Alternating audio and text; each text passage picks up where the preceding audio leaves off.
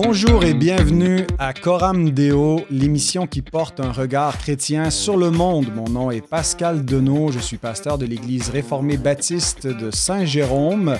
Ça me fait grand plaisir de vous accueillir pour ce 288e épisode de Coram Deo.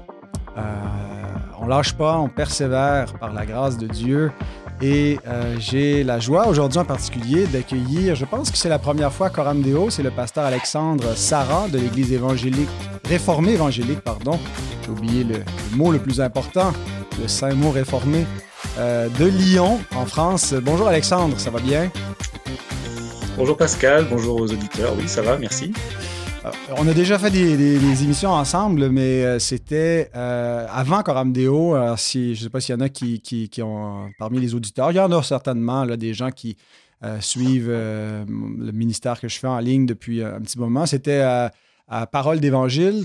Mais est-ce que je me trompe ou est-ce qu'on a fait aussi des Coram Deo ensemble? Il faudrait que je vérifie dans notre playlist. Non, à ma connaissance, on n'a jamais fait un Coram Deo ensemble. D'accord. Bon, ben on était dû, on était certainement dû. Euh, mais euh, donc, tu avais eu l'occasion de passer par le Québec aussi euh, en 2015 et tu avais prêché chez nous lors de, ta tournée nord-américaine. Mm. et alors, on espère qu'on aura d'autres occasions de, te voir chez nous ou moi chez vous, qui sait, le Seigneur le permettra peut-être. Avant d'aller plus loin et de vous annoncer de quoi on va parler, Alexandre et moi, je vous informe que ce podcast est supporté par vous, par vos prières, par votre écoute, parce que s'il y avait personne qui nous écoutait, euh, ça ne durerait pas. Alors, merci d'être là. Merci pour euh, nos partenaires mensuels ou ponctuels. Et on remercie aussi notre euh, sponsor, Publication chrétienne, qui vous encourage à lire des bons livres parce que c'est leur mission d'équiper les saints pour faire des disciples et pour faire des ouvriers dans la moisson. Et cette semaine, Publication chrétienne vous recommande ce livre ici, Fais-moi voir ta gloire, Saisir la splendeur majestueuse de Dieu de Stephen Lawson. Je vous en dis pas plus, je vous en reparlerai la semaine prochaine, je vous donnerai un petit peu plus d'informations sur ce livre-là. Euh, c'est un peu une théologie, euh, un livre qui parle des attributs divins, mais je vous en reparle la semaine prochaine parce que, en fait, aujourd'hui, on parle d'un autre livre qui n'est pas encore publié, mais Dieu voulant qu'il le sera bientôt, avec Publication chrétienne euh, également. C'est un livre que Alexandre a écrit et que j'ai eu le privilège de lire euh, avant sa sortie, que j'ai beaucoup apprécié. Un livre sur le livre de Job. Alors, est-ce que tu peux euh, nous, nous, en dire un petit peu sur l'origine de ce livre, son titre exact? Je ne sais pas si le titre a été choisi et puis quand est-ce que ça devrait paraître, Alexandre? Oui, merci Pascal. Écoute, c'est un livre qui est le résultat d'une année de prédication sur le livre de Job en 2020-2021 pendant euh, la période de la pandémie. Mmh Et euh, à l'issue de cette série euh, qui a couvert l'ensemble du livre de Job, c'est vrai que plusieurs m'ont suggéré de publier ces prédications sous la forme d'un livre. Donc tout simplement, ce livre va reprendre en grande partie les transcriptions de mes prédications adaptées à un format de lecture et ce sera publié effectivement chez Publications chrétiennes, euh, en principe euh, au mois de mars 2024, euh, donc dans un an. On t'en avance. Parce, et ouais, c'est ça. Le titre n'est pas encore définitif, donc je sais, je sais pas ce que ce sera, mais voilà, oui. D'accord. Donc, en attendant, si les gens veulent se mettre l'eau à la bouche, ils ils peuvent pas le lire, mais ils peuvent peut-être écouter les sermons, j'imagine, qui sont disponibles en ligne. Bien sûr, ouais, l'ensemble de la série euh, sous, sous, euh, sous forme euh, audio est sur le site de notre église. Super, excellent. Et puis, donc, est-ce, est que toi, tu écris, tes sermons ou, tu parlais de transcription? C'est quelqu'un ou toi-même qui, a réécrit après coup? Non, mes sermons sont habituellement des manuscrits assez complets, plutôt rédigés. Donc le travail de mise en forme a été euh, minime, ça n'a pas été grand-chose, juste d'adapter euh, un format de lecture, ça a été de reprendre mes notes finalement et de changer les, formulations et, tout simplement. Mm. Mais ça, voilà, c'est pas quelqu'un qui l'a fait pour moi. Excellent. Ben, écoute, j'en ai déjà parlé euh, même euh, dans, le cadre de Coram Deo parce que pendant que je lisais le livre, on projetait t'inviter. Puis bon, je pensais que ça allait sortir euh, avant mars 2024. Mais, mais c'est correct, c'est dans la providence de Dieu, comme le sort de Job d'ailleurs. Euh, j'ai vraiment aimé euh, ce, livre-là, j'en ai bénéficié, j'ai été édifié. En fait, je l'ai lu dans mes dévotions personnelles euh, le matin. Donc, en étudiant le livre de Job, je cherchais une dévotion. Et puis, c'est euh, là où tu, tu, me demandais si je pouvais faire une, une recommandation. Alors, euh, j'ai pris le temps vraiment de le lire en profondeur. Euh, alors, aujourd'hui, on va parler de, de, de, du livre de Job. On va parler de, différentes questions qui sont liées à l'interprétation du livre, à des, des, des, des, problèmes éthiques ou théologiques qui viennent avec ce récit qui nous touche parce que ça évoque toute la, souffrance dans, la vie euh, des saints euh, et de la bonté de Dieu dans, le cadre de cette souffrance-là. Euh, peut-être pour commencer, tu pourrais nous parler des différentes interprétations ou différentes approches qui peuvent exister dans, le monde chrétien vis-à-vis du livre de Job, que ce soit des approches anciennes, je ne sais pas si tu as, survolé ça, ou plus récentes, là, mais quelles sont les différentes façons d'aborder ce livre? Oui, alors c'est vrai que je suis pas un grand spécialiste euh, de l'Ancien Testament, mais euh, en étudiant euh, le livre de Job, j'ai pu m'apercevoir que les commentateurs se concentraient sur différents aspects du livre.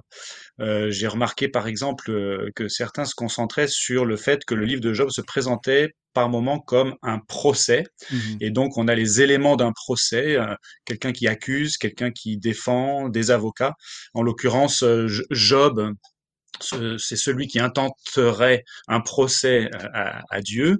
Les pseudo-amis de Job interviennent pour prendre la défense de Dieu, alors que Dieu n'a rien demandé, mais euh, ils se présentent un peu, eux, comme les avocats de Dieu. Euh, à l'issue de leurs échanges, les amis de Job n'ont plus rien à dire, donc on dirait que Job a gagné euh, son, son, procès. Simplement ensuite, il y a Eliou qui intervient, qui lui aussi va prendre la défense de Dieu. Finalement, Dieu lui-même prend la parole et c'est Job qui retire sa plainte. Donc ça, c'est une manière de, considérer le livre de Job. Il y en a d'autres qui se sont concentrés plus sur l'aspect polémique. On a vraiment des dialogues polémiques qui correspondraient à une forme de littérature qu'on trouve dans le Proche-Orient ou des euh, dans le Proche-Orient ancien où des où des, sages confrontent leurs points de vue, mais vraiment avec virulence. Et donc on retrouve ça bien sûr dans le livre dans le livre de Job. Ça serait une approche un peu plus philosophique. Euh, pour ma part, euh, j'ai pris le livre de Job comme un, conte, mais qui raconte une histoire vraie, mais avec un aspect quand même très poétique. Donc, ça a été, je sais pas si ça se dit, poétisé, euh, en tout cas pour raconter cette histoire. et puis, je me suis concentré vraiment sur la problématique qui me semble essentielle dans ce livre, qui est évidemment l'existence de la souffrance dans l'expérience que nous faisons de la, de la nature humaine, mmh la souffrance qui paraît euh, bien souvent gratuite euh, ou arbitraire, et euh, avec ces deux questions en fait qui sous-tendent tout le livre de Job. Premièrement, pourquoi? Et deuxièmement, jusqu'à quand?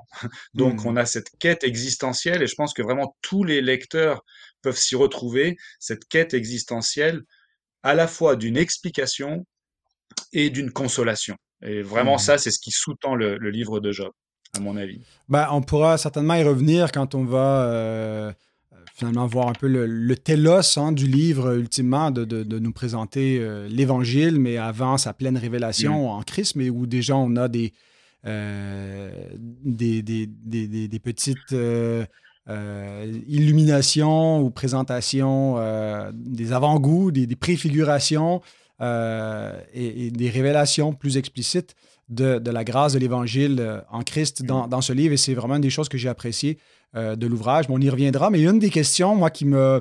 Euh, quand je, lis le livre de Job, qui me rend un peu perplexe, c'est que, bon, partout, il clame son, son innocence.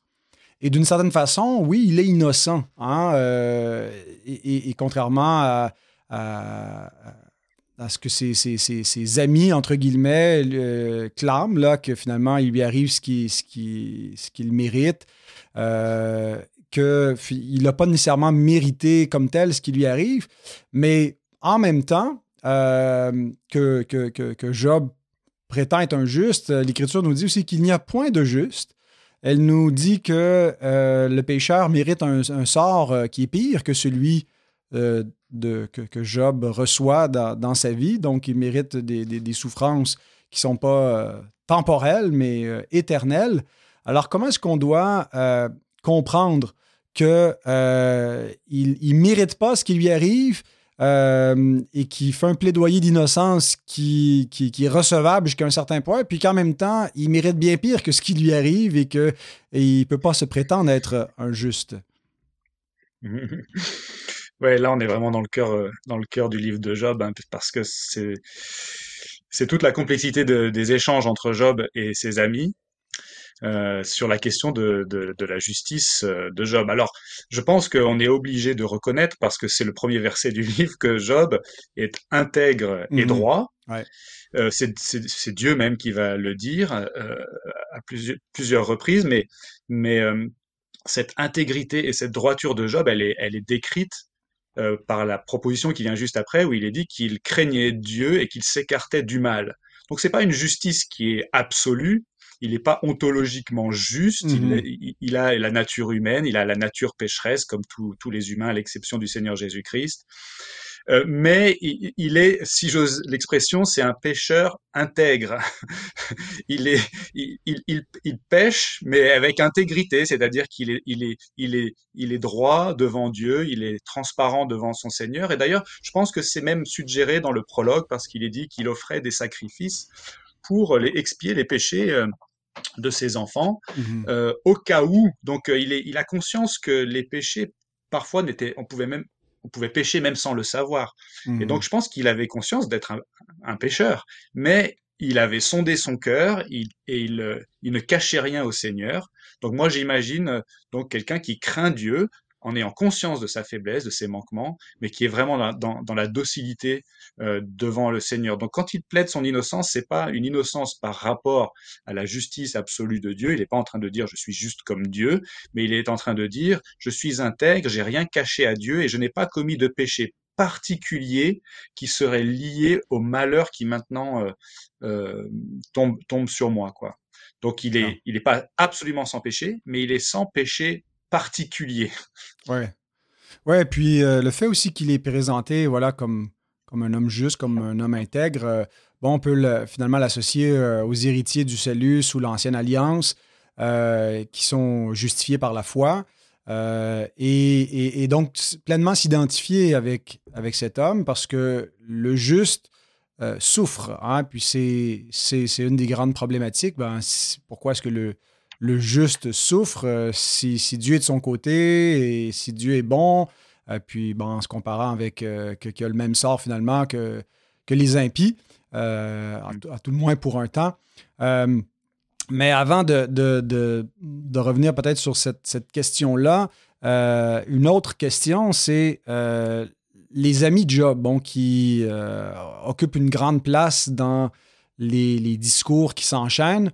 Euh, je ne vais pas comparer la, part, mais euh, on est euh, au moins dans, presque un tiers du livre là, où c'est des, discours des amis qui, à la fin du livre, sont, rabroués par Dieu. Ils ne semblent pas approuver leur discours, mais par ailleurs, l'Écriture occasionnellement va, va citer, je pense entre autres à, à l'apôtre Paul dans 1 Corinthiens 3, 19, où il cite le livre de Job euh, en, disant que Dieu prend les sages dans leur ruse et c'est euh, une partie d'un des discours, je ne sais plus c'est lequel des, trois, là, je ne l'ai pas, pas relevé, euh, qui est, cité par l'apôtre Paul comme étant parole de Dieu.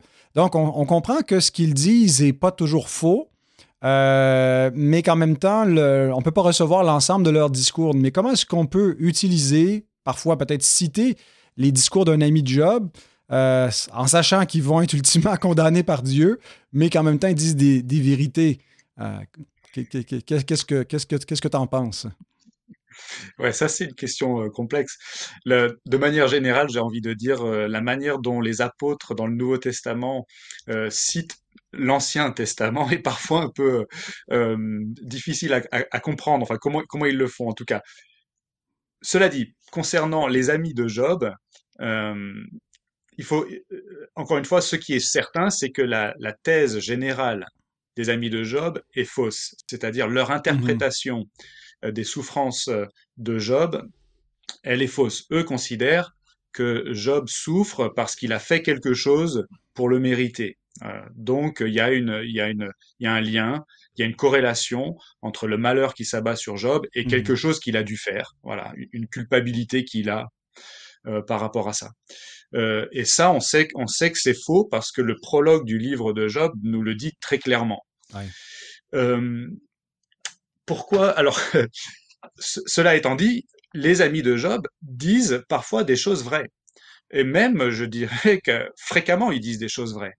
Mais euh, leur problème, c'est qu'ils ils administrent la vérité d'une manière totalement inadéquate. Hein, c'est comme euh, donner euh, un bon médicament, mais pour la mauvaise maladie. Et mmh ça peut avoir des répercussions très, très graves. je pense que dans, dans, dans une de mes prédications, j'avais pris euh, cet exemple. Imaginez que vous rencontrez un, un chrétien nigérian qui a vu sa femme et ses enfants se faire tuer sous ses yeux par des terroristes islamistes, et puis que vous lui disiez à ce, ce, ce frère nigérian, Oh bah écoute, il est écrit euh, dans les proverbes, aucune calamité n'arrive au juste, mais les méchants sont comblés de maux. Bah, c'est vrai, c'est dans la parole de Dieu, mais c'est totalement inapproprié dans la situation de, cette, mmh de cette personne. Donc c'est un, bon médicament, mais administré pour la mmh mauvaise maladie. Et qui est la parole de Dieu euh, qui plus est. Oui, oui, oui. mais donc, bon, ah, donc là, je sais pas, c'est vrai que je, personnellement, je serais extrêmement euh, prudent de ne pas citer hors contexte euh, les paroles des amis de Job.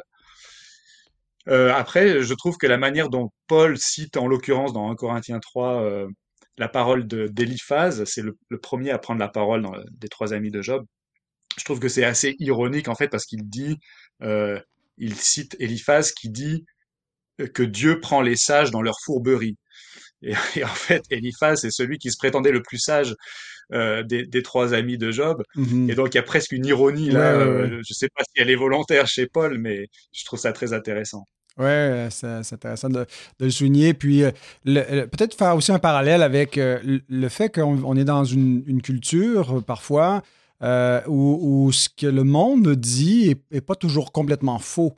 Mm. mais que la, l'application de certaines vérités euh, devient fausse euh, ultimement. Est-ce qu'il y a un parallèle à faire finalement entre les, vérités euh, qu'on observe dans le monde, que ce soit le monde scientifique, le monde académique, dans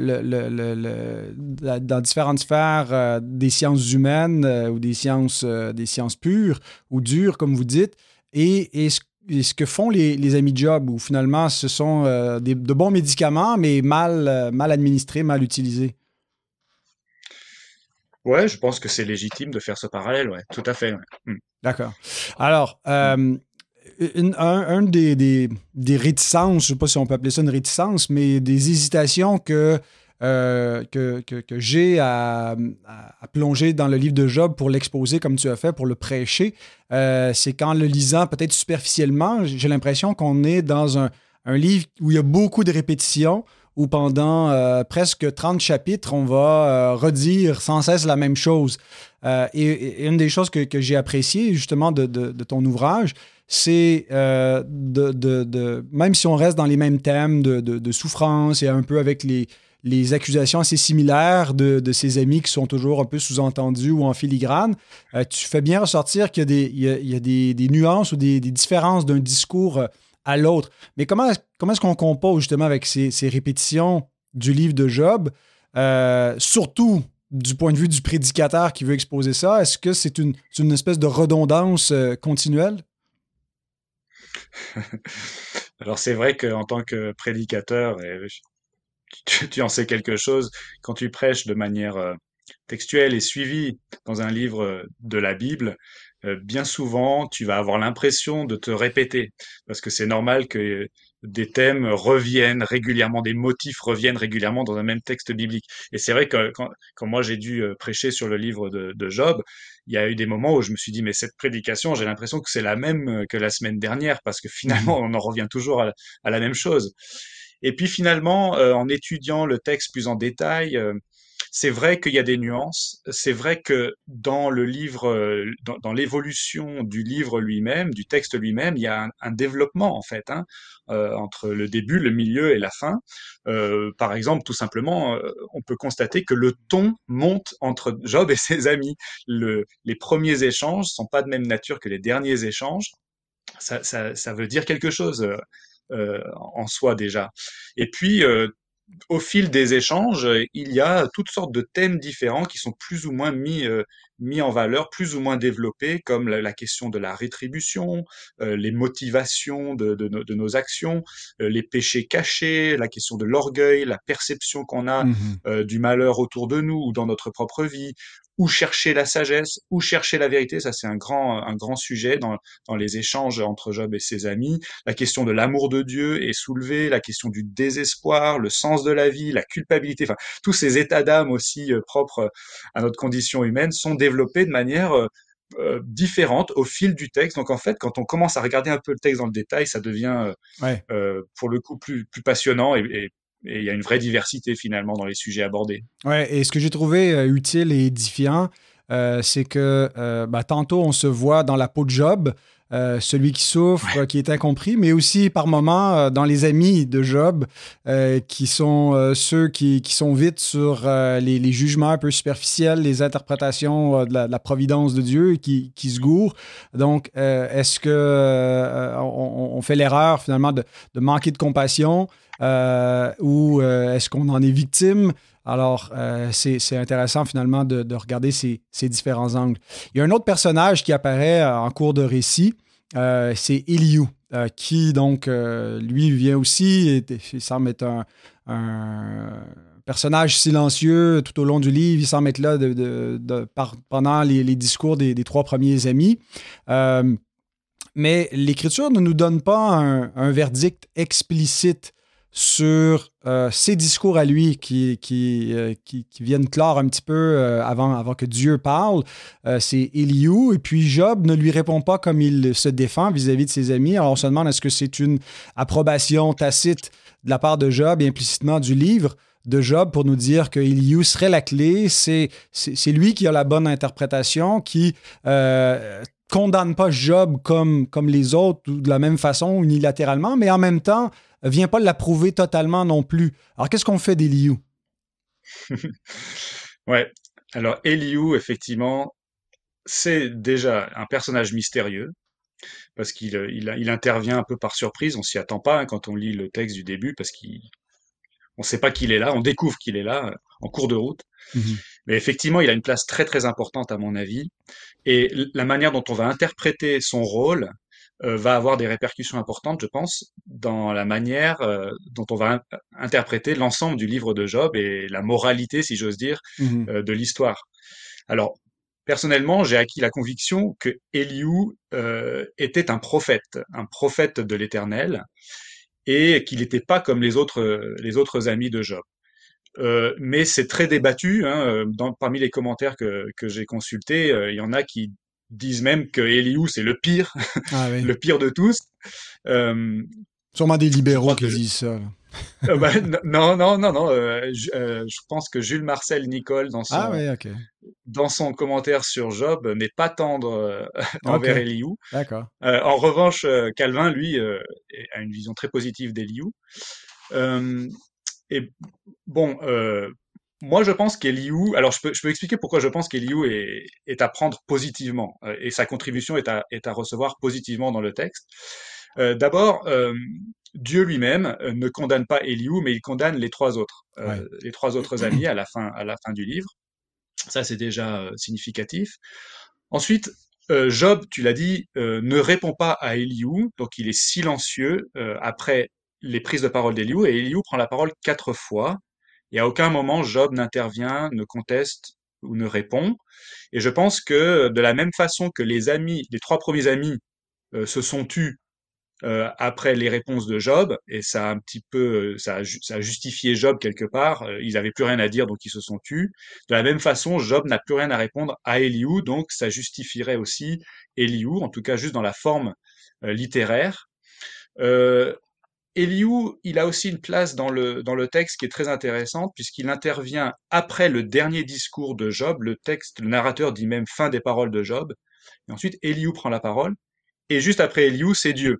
Mm. Et donc, on a cette place qui est un petit peu celle de, du médiateur entre Job et euh, l'Éternel.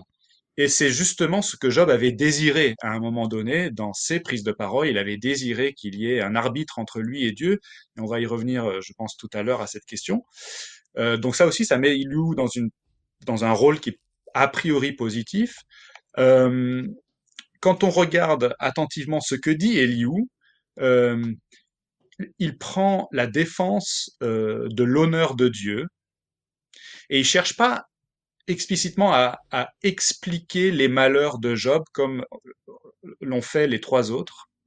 Donc il a une perspective qui est résolument centrée sur Dieu, qui est vraiment théologique, bien plus théologique que les autres, et, moins centrée sur l'homme et l'expérience humaine, que ce soit la justice de l'homme ou la culpabilité de l'homme. Et ça, je trouve, je trouve que c'est très intéressant.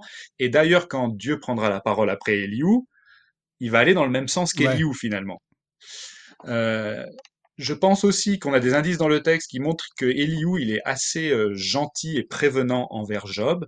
Ça n'apparaît pas forcément, ça, va dépendre un petit peu des a priori qu'on a au moment où on lit ces, interventions, mais je pense qu'il y a quand même des indices textuels qui montrent qu'il est, qu'il est, il est plein de bienveillance envers Job.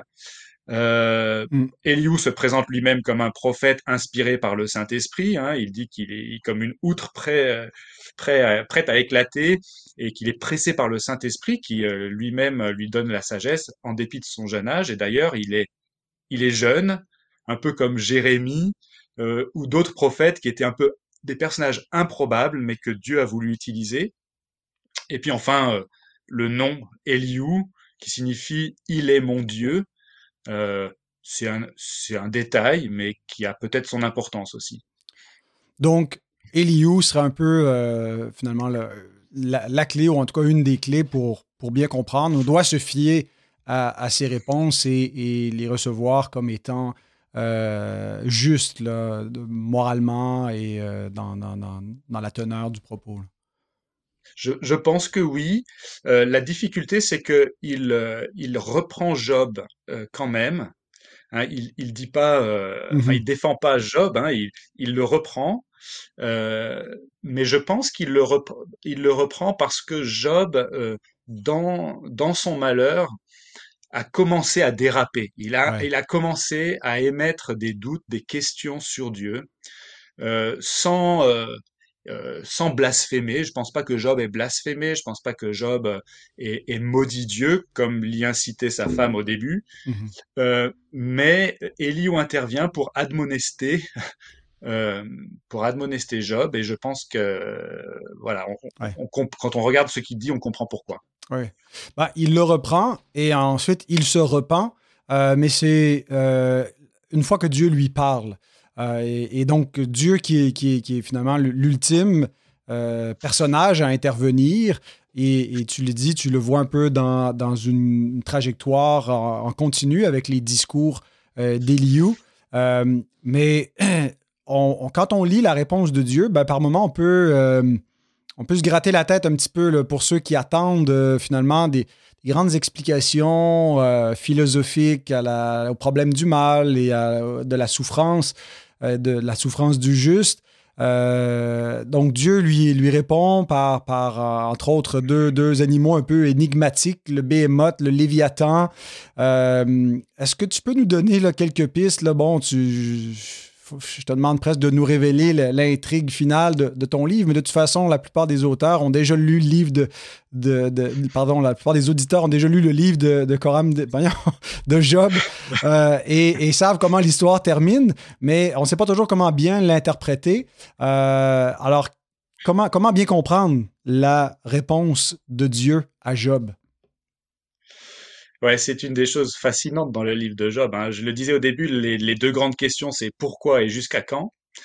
Et à la fin, euh, Dieu ne répond pas à ces deux questions. Il dit pas pourquoi, il dit pas jusqu'à quand. Mmh Mais par contre, l'essentiel de sa réponse euh, tend à montrer qu'il y a une explication. Il la donne pas, mais il dit qu'il y a une explication. Mhm. Et il ne donne pas tout de suite la consolation, mais il dit qu'il y aura une consolation. Et en fait, euh, et, c'est l'épilogue en fait qui nous qui nous aidera à voir tout ça euh, un, peu mieux. Mais en tout cas, dans la réponse euh, orale de Dieu, quand il prend la parole à, la fin des, enfin après la prise de parole de d'Eliou, essentiellement ce que Dieu va vouloir montrer à Job, c'est qu'il est, c'est que lui Dieu est souverain, juste et sage qu'il est souverain, juste et sage, et pour ça, il va lui montrer notamment euh, deux animaux. Euh, donc, a- les deux animaux sont dans la seconde prise de parole de, de Dieu. Dans la, Mhm. dans la première, il va, il va plutôt euh, euh, lui montrer euh, que, que- qu'il a parfaitement ordonné le monde Ouais. et qu'il gouverne le monde avec sagesse, et donc que Job n'est pas bien placé pour, pour juger Dieu. Mais ensuite, dans la seconde réponse, effectivement, il va lui parler du Béhémoth et du Léviathan. Alors, c'est- bon, voilà, c'est un peu my- mystérieux. hein, la, la, la, la traduction à la colombe euh, traduit le Béhémoth par le, je crois que c'est l'hippopotame. Ouais. Euh, Calvin, il propose l'éléphant. La seconde 21 propose l'animal par excellence pour le Béhémoth, ce que je trouve pas mal parce qu'en fait, ce que Dieu est en train de montrer à, à Job, c'est euh, c'est un exemple euh, de sa puissance déployée dans sa création. Il veut lui montrer tout simplement que, que sa création à lui dépasse Job. Job Mhm. n'est même pas capable de comprendre euh, la création de Dieu. Ouais. Et lui montre cet animal par excellence, hein, euh, qui, est, qui est impressionnant. Donc je pense que c'est un animal euh, que Job pouvait voir, euh, qu'il pouvait observer. Mais ensuite, il y a une surenchère parce qu'il lui parle ensuite, après le behemoth, animal par excellence, il lui parle de quelque chose de pire encore, euh, à savoir le Léviathan. Euh, et là, c'est la créature la plus effroyable qui soit. Et je pense que euh, si on rapporte le Léviathan à d'autres textes de l'Ancien Testament et même euh, à, euh, le- à la mythologie du, du Proche-Orient ancien, on peut voir derrière le Léviathan en fait une personnification ou une incarnation de la puissance du mal. Et en fait, le Léviathan, c'est c'est le diable, hein, c'est Ouais. le serpent. euh, Et, et- et Euh, toute la, mais- la pertinence euh, avec le début du livre, finalement, où on ne l'a pas mentionné, mais l'intervention de Satan euh, dans, dans- dans les lieux célestes devant Dieu pour accuser Job. Et puis, euh, finalement, à- à- ultimement, le, le Léviathan est terrassé, mais pas par, pas par la puissance de l'homme, mais de Dieu. Euh, à la fin, l'homme n'y peut rien. Donc, tu, tu- tu fais ce parallèle entre le, le début et la fin pour bien comprendre le, le rôle du, du Léviathan, mais aussi du diable et de, de- de- de l'impact de tout ça dans l'interprétation des souffrances de Job. Ouais, tout à fait, ouais. Et je pense que ce qui est vraiment à, retenir dans, dans la manière dont, Dieu présente le Léviathan euh, ou décrit le Léviathan à Job, c'est qu'il faut bien comprendre que, que Dieu est en train de dire, tu vois, ce, ce Léviathan, cette créature effroyable, c'est ma créature. C'est, ma créature. Personne ne peut dompter le Léviathan, mais moi, Dieu, je suis son créateur et moi, je le dompte comme je veux. Je, j'en Mm. fais ce que je veux. Et donc, je pense que la moralité de la réponse de Dieu à Job, c'est que Job, il doit en fait ajuster sa perception de l'univers. hein. Il est en train de montrer à Job que Dieu est souverain au point où même le diable est subordonné à Dieu. Il, il lui rappelle que Dieu, Dieu, Dieu est juste. D'ailleurs, Eliou euh, l'a, souligné aussi, et qu'il est parfaitement sage. Donc, si on associe ces trois choses, Dieu est pleinement souverain, pleinement juste, pleinement sage. Alors, c'est ça en fait qui doit constituer euh, la, la réponse, euh, enfin pas la réponse, mais peut-être le remède pour Job. Et c'est dans, c'est, c'est s'il est, s'il était pleinement convaincu de ces réalités-là, il aurait peut-être un peu plus la paix, il serait rassuré face à ses souffrances. Si Dieu est vraiment souverain, juste et sage, eh bien si moi je ne peux, je ne sais pas pourquoi je souffre ni quand est-ce que ça va s'arrêter, au moins je peux faire confiance à Mm. Dieu qui gouverne l'univers, qu'il a lui-même parfaitement ordonné. Amen. Euh, le- on l'a mentionné euh, un peu en introduction dans euh, les différentes approches, euh, mais ça- tu, tu prends clairement une approche christologique.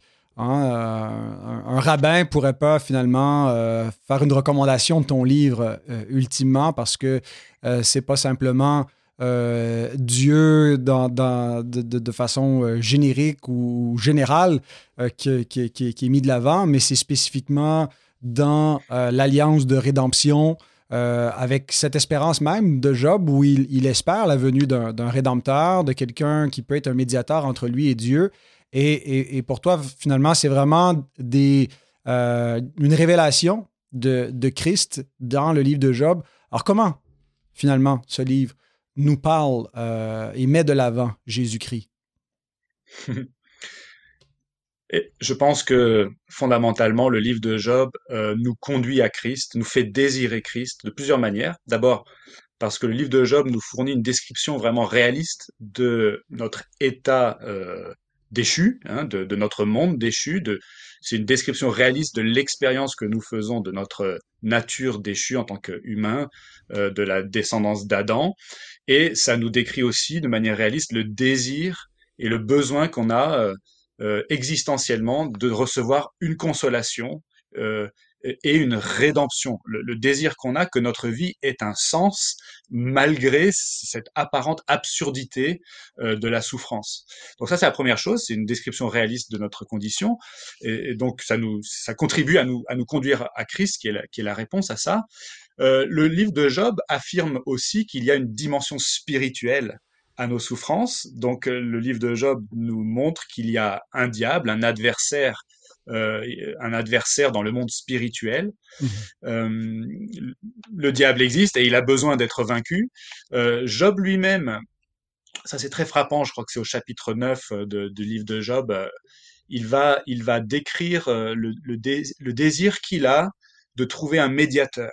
Euh, il va en parler en des termes très, très, enfin, très forts, hein, un arbitre entre lui et Dieu. Il va même dire qu'il aimerait que cet arbitre, euh, euh, non, qu'il aimerait que Dieu soit un homme comme lui, euh, pour qu'il puisse parler à, sur un pied d'égalité, ou alors je, je sais plus, peut-être qu'il désire un arbitre qui soit un homme comme lui, mais en tout cas, il désire quelqu'un qui fasse cet mmh. intermédiaire entre lui et Dieu.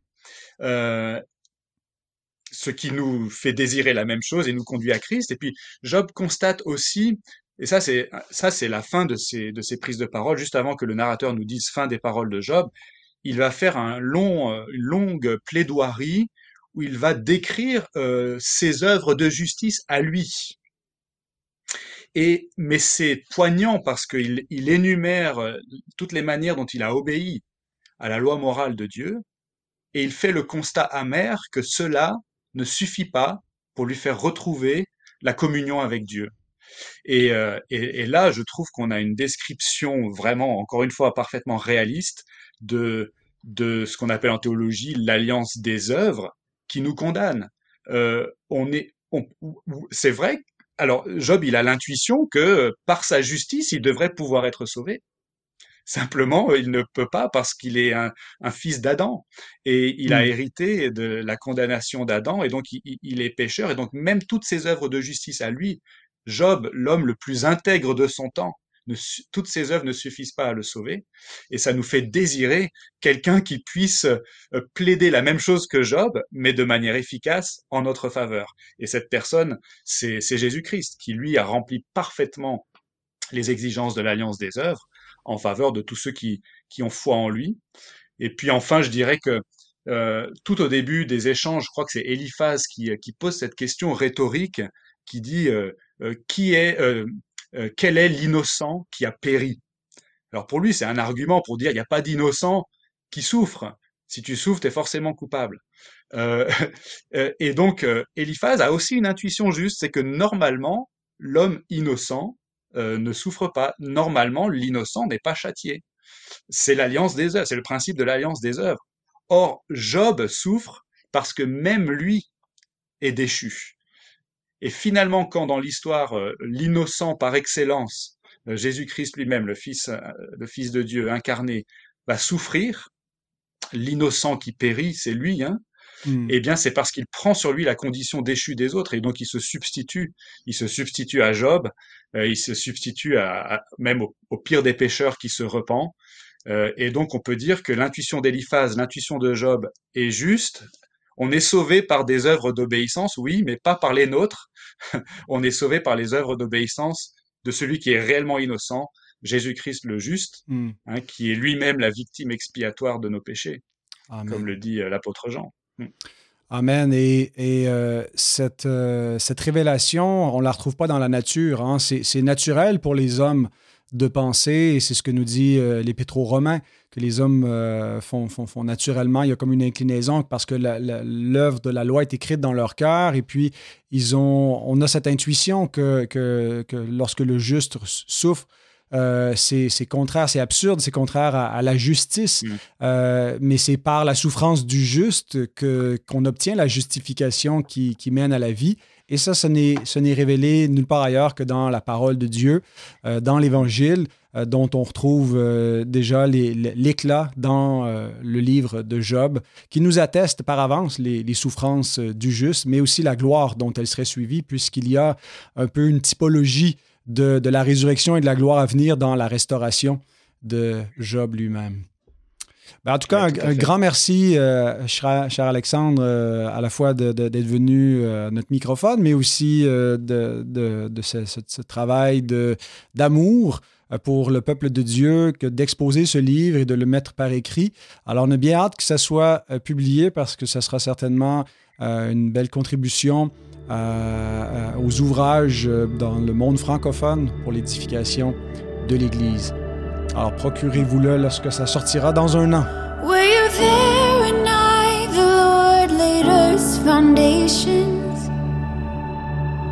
Did you stay the raging seas upon their shore? Have you heard the morning stars sing out together? Have you seen the angels shout dance for joy? When you speak, are you obeyed by all creation? Can you cast out bolts of lightning through the sky?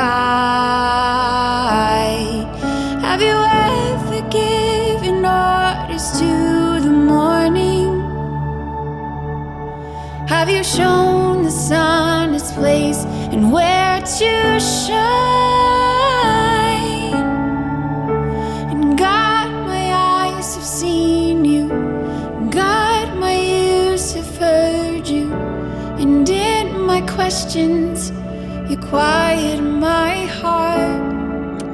Alors, euh, changement de propos. Euh, si le Seigneur euh, le permet, ben, je devrais me retrouver chez vous à Lyon en mai, mon cher Alexandre, autour du, du 7 mai. Voilà, donc c'est après huit ans après ta visite, huit ans ou neuf ans, huit ans, je pense bien, à Saint-Jérôme. Euh, ben euh, c'est, c'est, l'évêque de Saint-Jérôme qui s'en va visiter l'évêque de Lyon. Alors, ça, sera un plaisir. J'aurai le privilège de me retrouver en France. Là, je ne vous, vous dis pas trop tout de suite pourquoi, parce qu'on va faire une émission sur le, le sujet, mais Alexandre a eu la gentillesse euh, de m'inviter à prêcher à son église le 7 mai prochain. Euh, donc euh, voilà, ça sera avec, euh, avec grand plaisir que, que, j'y serai et que j'aurai l'occasion de vous revoir, toi, ta famille, et de rencontrer les bien-aimés de Lyon. Y a-t-il quelque chose d'intéressant à faire à part votre église à Lyon ou c'est la, seule chose à voir? Ben, écoute, à Lyon, on mange très bien. Super. Et puis, si tu avais le temps, mais je pense pas que tu auras le temps, on, aurait pu t'emmener voir les, les ossements de Saint-Irénée. Oui.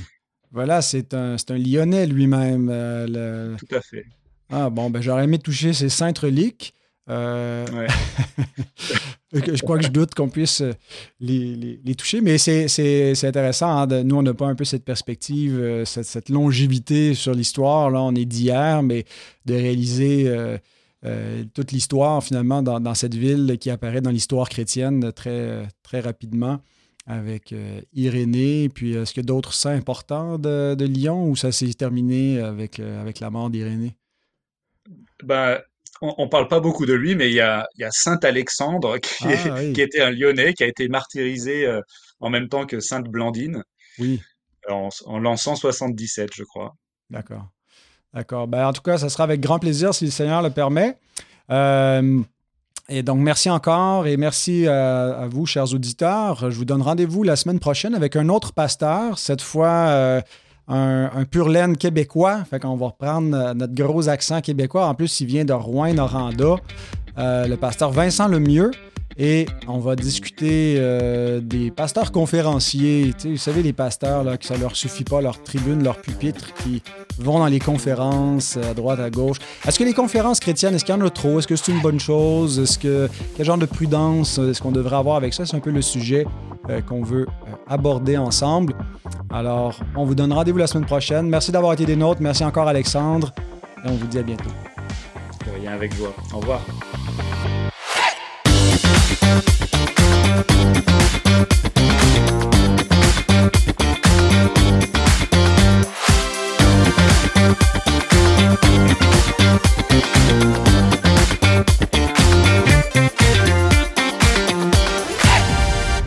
Excuse-moi du retard. Hein? Je t'en prie. C'est toujours un petit peu compliqué le matin pour euh, commencer chez nous euh, avec les, les enfants qui partent à l'école. Euh, là, on garde une petite depuis un mois. Alors, on, en a cinq maintenant. D'accord. Ben, c'est bon de te voir. Ben oui, euh, pareillement. Mm-hmm. Quel temps il fait là au Québec? Euh, ça commence à ressembler au printemps. Ben, c'est le printemps du Québec, là. Il y a beaucoup de neige. c'est le, temps des cabanes à sucre. Mais c'est quand même doux, là. Euh, dans le jour, là, ça, le mercure euh, passe un peu au-dessus de zéro, ça fond, euh, ça regèle la nuit. Donc, c'est le, le, temps idéal pour les, les sucres, justement.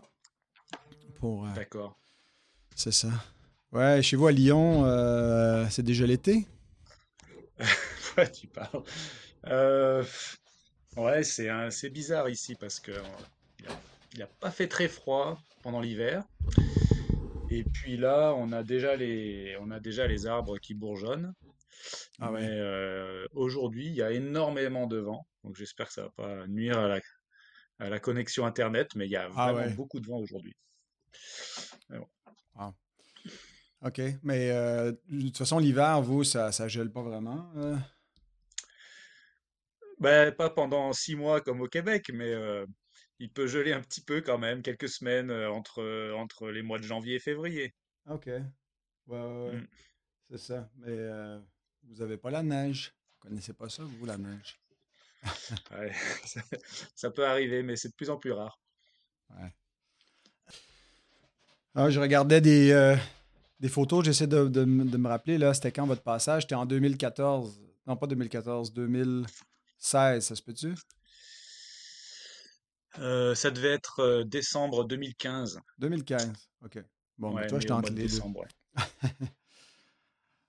ok. Ouais, c'est ça. Euh, je disais à ma famille, est-ce que vous vous rappelez de la famille Saran? J'avais des photos, là, ils se souvenaient avec les, les photos. Je disais que j'allais aller vous voir. Ouais. Mhm. Ça a dû grandir, là, pas mal, depuis 2015. L'église a, pas mal grandi, ouais. Mais tu parlais de mes enfants. oui, c'est ça, je parlais des enfants, mais comme, comme un bon pasteur, tu as pensé euh, aux brebis avant. Euh. c'est ça. Et comme un bon presbytérien, mes enfants font partie de l'église. Oui, hein. c'est ça, donc c'est indissociable. Indissociable, ouais. Les deux ont grandi, les enfants et l'église, ouais. Ouais, super, super. Excellent. Vous faites plus l'école maison euh, non plus? Non, on a, on a arrêté euh, l'école à la maison. Euh, ils sont tous dans une école privée catholique. Ah oui, ok. Et euh, ça se passe pas trop mal. Hein. Ouais. Bon, bah tant mieux.